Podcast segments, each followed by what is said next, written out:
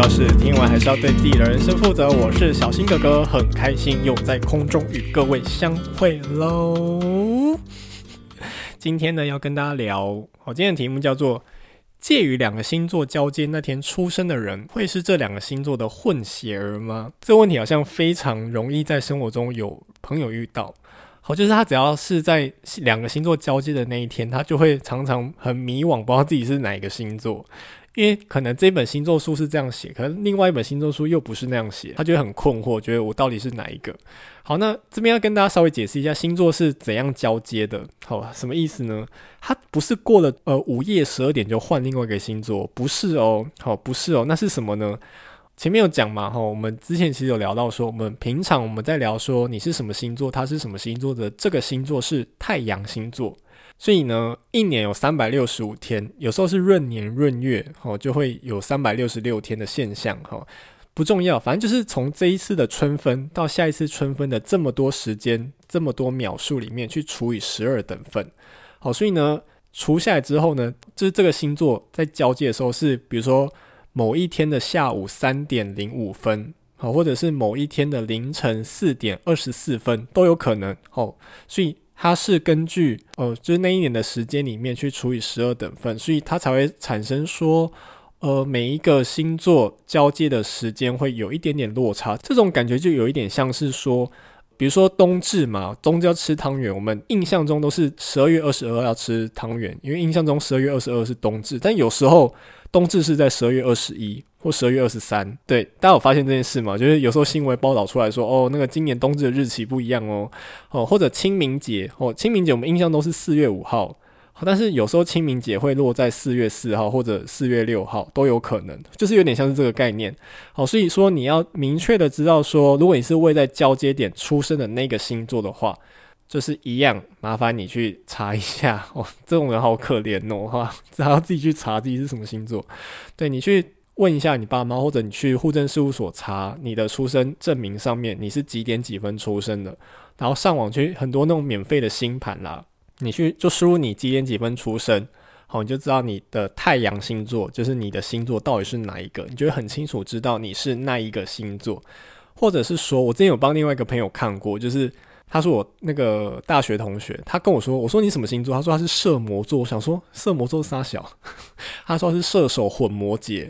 因为他是在这两个星座交接那一天出生的，然后他说他一直不知道是什么星座，那我就因为我们是同学嘛，所以就知道是哪一年，这样我就去把那一年的资料调出来，我就说那一年的射手跳到摩羯是那一年的呃几点几分？好，比如说我说四点二十三分，我说你知道你是这个时间点前出生是这个时间点后出生吗？他说哦，他是下午出生的。哦，所以他就很清楚知道，就是这个时间点之后，所以他就终于揭开了他二十几年来的困惑。原来他是摩羯座，而不是射摩座。哦，所以你也，如果你真的不知道你几点几分，你也可以去查说那一年交接是几点几分，然后问你爸妈说是这个时间点之前还是这个时间点之后。好，也可以查到你的太阳星座到底是哪一个。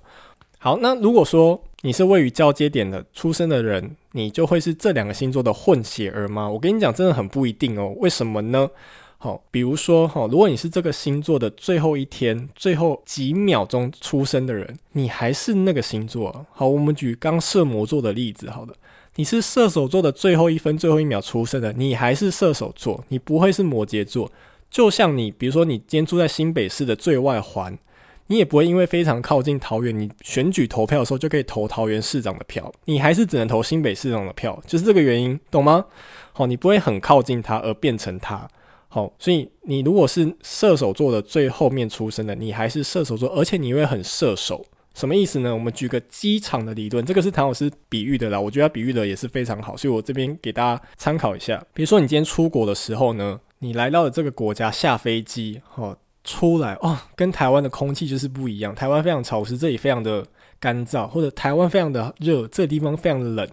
你一下来就有一种哦，这里的空气跟台湾是不一样的，就有点像这种感觉。好，所以如果你是这个星座一开始第一天的人，好，太阳刚进这个星座就出生的人，你就会非常的那个星座，你就会非常的射手或非常的摩羯。哦，那如果你是这个星座最后面几天、最后几分出生的人呢？就像是你出国的时候，你要回来了嘛？你回来的时候就开始在机场想说：“哎，我的日币还没花完，哦，当地的那现金还没花完，还要买什么？”哦，开始在机场买那个白色恋人，哦，开始在那个机场免税店开始买东西，想要赶快买一买，因为要回国了，哦，要回来台湾了。好，所以你如果是在那个星座最后面出生的人，你也会非常的那个星座，会非常的射手，哦，非常的摩羯。所以呢，不会因为你在交接点就会变成说你好像有混到，那为什么还是有人会有混到的感觉呢？好，特别是我还听过一个理论，就说如果你是这个星座前面几天出生的人，比如说你是金牛座前面几天出生的人，你就会混到母羊；或者你是金牛座后面几天出生的，你就会混到下一个星座双子。我跟你讲，这个理论也是不对的哦，好，也是不对的。好，那为什么还是有人会这样觉得？说我好像跟前一个星座比较像，或者跟后面一个星座比较像？这边举个例子，活生生的例子，又是我跟新妹的例子了，就是我妹妹。新妹跟我呢，就我跟我妹呢，我们两个都是天蝎座。那我们两个出生的时间呢？好，我我妹妹新妹呢，她是十一月九号，好，她是在天蝎座比较靠近中段的位置。那我本人是十一月二十号，我是在。天蝎座最后几天出生的人，所以如果刚刚的那个理论是准的话，应该以个性上来说，我会比较射手，但新妹会比较天蝎，对吗？但实际上认识我跟我妹的人都会发现，刚好完全相反。好，所以呢，从星盘上就可以得到解答哦，因为我有妹的星盘，就打出来一看，哇，终于发现为什么呢？哈，好像我的星盘。我的太阳、月亮、水星、金星、火星这五颗，好，这五颗在占星学里面叫做个人行星，它是影响这个人的个性非常重要的五颗星。五颗里面呢，我有三颗是天蝎，但是星妹呢，五颗里面它只有两颗是天蝎。再来，五颗里面我只有一颗是射手，星妹有两颗，哦，星妹有两颗是射手，再加上星妹是上升射手。所以呢，如果同时认识我跟我妹的人都会发现，我妹妹比较像射手。虽然我们两个都是天蝎，但是大家就会觉得星妹会比较敢冒险。好，星妹的感觉也比较活泼一点。好，因为她射手的成分比较多。好，那哥哥呢，天蝎的成分比较多，所以哥哥比较像斯文的霸气总裁。对，自己讲，天蝎座不是霸气总裁吗？对不对？好，所以一个人会比较混到哪一个星座呢？还是要跟你的星盘有关。我还是要看你出生的那一天，你的太阳、月亮上升，以及你的水星、金星、火星落到哪个星座有关系，好，才可以看出一个人你是什么星座，以及你的哪个星座的比例的特质又怎样。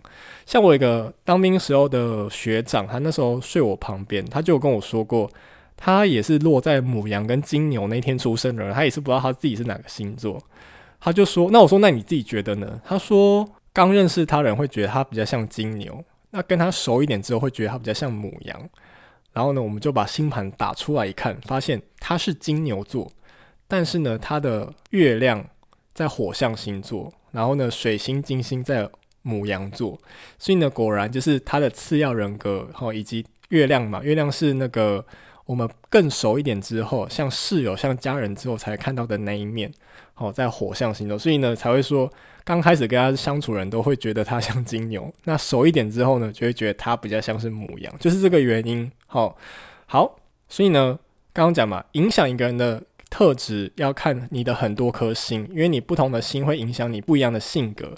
那今天呢的主角呢，就是要介绍水星星座啦。哈，今天要介绍水星星座是什么？之前有提到说，哈，上升跟月亮呢是影响一个人的主要人格。那水星可能影响比较次要的方面，但它也是会时不时的冒出来。好，那什么是水星呢？哈，之前在第二集有提到嘛，水星的英文叫做 Mercury，它是信使之神，就是仙女送公文的那个神。好，所以它跟传递讯息有关。所以呢。水星呢，在占星学里面呢，它影响人的三个特质。第一个是思维，好，就是思考模式，好，因为它跟传递讯息有关嘛，所以你要思考。举个例子哈，比如说，如果你是水星落在双鱼的人，那你的思维模式可能就会比较浪漫，呃，你就会比较靠感觉，好，用感觉、感性去取代逻辑思考的那一面。那如果你是水星落在水瓶的人呢？那你的思维模式就会比较冷静，好，比较抽离，好，比较客观，好，所以水星呢会影响一个人的思维模式。好，思维我们比较难从实际的案例去看出来，因为你不知道那个人脑袋在想什么。好，那我们可以看第二个叫做沟通的模式，就是这个人讲话的方式啦。你看一个人讲话的方式呢，他也是跟他水星有很大的关联。比如说，好，如果这个人的水星落在狮子座，那这个人讲话可能就会比较感觉起来蛮有自信的，或者讲出来的话感觉蛮浮夸的，哈，自以为是什么舞台剧演员这样哈。所以水星落在狮子的人讲话就会带有点戏剧效果。那如果一个人水星呢落在摩羯座的话呢，好，举个例子，摩羯，那你就觉得这个人讲话讲出来的话，讲话的方式呢，好像还蛮谨慎的，哦，感觉他讲话蛮务实的。就是他的水星落落在土象，落在摩羯，就会有这样的特质。好，第三个呢，叫做话题。好，因为我们知道嘛，每个星座会掌管不一样的领域的东西，所以你的水星落落在那个星座，你常常在聊天的时候，在做决定的时候，就会不小心带到那个地方的话题。好，什么意思呢？好，比如说呢，天秤座好了，如果你水星在天秤，你可能就时不时带到说，诶，那这件事情这样公不公平？好，这样的话，他们喜欢面面俱到嘛，天秤座嘛，狼狼鹤这样外交官个性，哦，他们就会去注意到说，诶，这样大家都 OK 吗？哦，是只有我 OK 吗？你又不 OK？哦，会非常在乎有没有做到面面俱到、八面玲珑这样。好，那如果一个人的水星呢落在天蝎的话呢，那这个人就会很爱开黄腔。比如说我本人，我本人就是月亮，呃，我本人就是水星在天蝎的人。因为天蝎掌管性嘛，哦，所以这个人就会很容易把话题带到性关系、性方面，哦，这样大家有知道为什么我这个人这么爱开黄腔了吗？哦，一切都是星座的错，嗯，一切都是水星的错，爱砍头啊你，哈，所以呢，水星呢就会影响刚刚讲一个人的思维模式、一个人讲话的方式，以及他常常会带到的话题。因为水星呢，它在太阳系中运行的速度的关系，所以基本上。应该不是说基本上一定啊，水星一定会落在你太阳星座，跟你太阳星座同一个，或者在你太阳星座的前一个，或者它的后面一个。什么意思呢？比如说你是金牛座好了，好，那你的水星可能就会跟你一样是金牛，或者你的水星会落到金牛的前一个母羊，或者落到后一个双子。好，所以一样是金牛座。那它又分成三种，一种是呃，它的水星在母羊，或者它的水星在金牛，或者它的水星在双子，这样听懂吗？还没睡着吼，还没睡着吼，还没睡着吼，讲三次很重要，还没睡着吼。好，你们也知道嘛，星座分成火象、土象、风象、水象。好，我们星座有十二个，按照顺序来说，就是母羊、金牛、双子、巨蟹、狮子、处女、天秤、天蝎、射手、摩羯、水瓶、双鱼。好，它的顺序就刚好是火象、土象、风象、水象，火土风水，火土风水。好，那好，稍微有一点深入研究，人都知道，火象星座跟风象星座，它们又可以合并叫做阳性星座。好，那水象星座跟土象星座可以合并叫做阴性星座。好，所以呢，哦，从母羊到双鱼的话，按照顺序就是阳性、阴性、阳性、阴性、阳性、阴性，懂哦？这边 这边会不会太沉闷一点？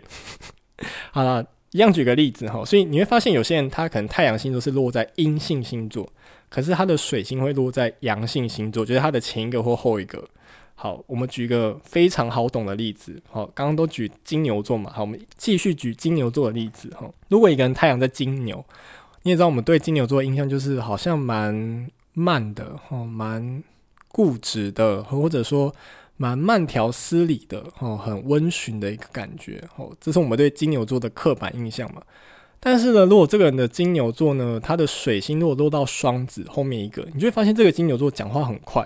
哦，思考很敏捷，好，就是因为他的水星落到双子座，因为我们知道双子座是一个那个非常好奇心很强的一个星座，哦，非常的机关枪讲话的星座，哦，你就发现这个金牛座怎么讲话，哒哒哒哒哒，好像讲话很快，哦，就是可能他的水星落到了后面一个双子座，另外一个可能。好，是他的水星落到前一个母羊座，哦，你就发现这种金牛座，讲话很直接、很冲动。我没有在，我在搞你惊，你知不？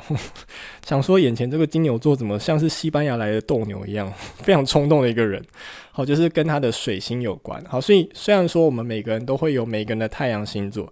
但是水星呢，就会影响到一个人的讲话的方式，所以呢，这就是为什么有时候我们会觉得说自己的星座好像跟前面一个或后面一个有一点像的一个原因。好，所以呢，今天的结论就是呢，其实每一个人啦，不要说是什么在星座交接那一天的人会是这两个星座的混血儿。其实今天自己听完，大家应该会发现一件事情，好，就是其实每一个人都是星座的混血儿，对，因为我们每个人的上升。每个人的月亮以及水星、金星、火星都会不一样，它会构成我们每个人非常不一样的一个性格发展。这样懂了吗？希望这集能解答到各位为什么落在星座交接那天的人呢？好，性格会有点像前一个或后一个，就是这个原因啦。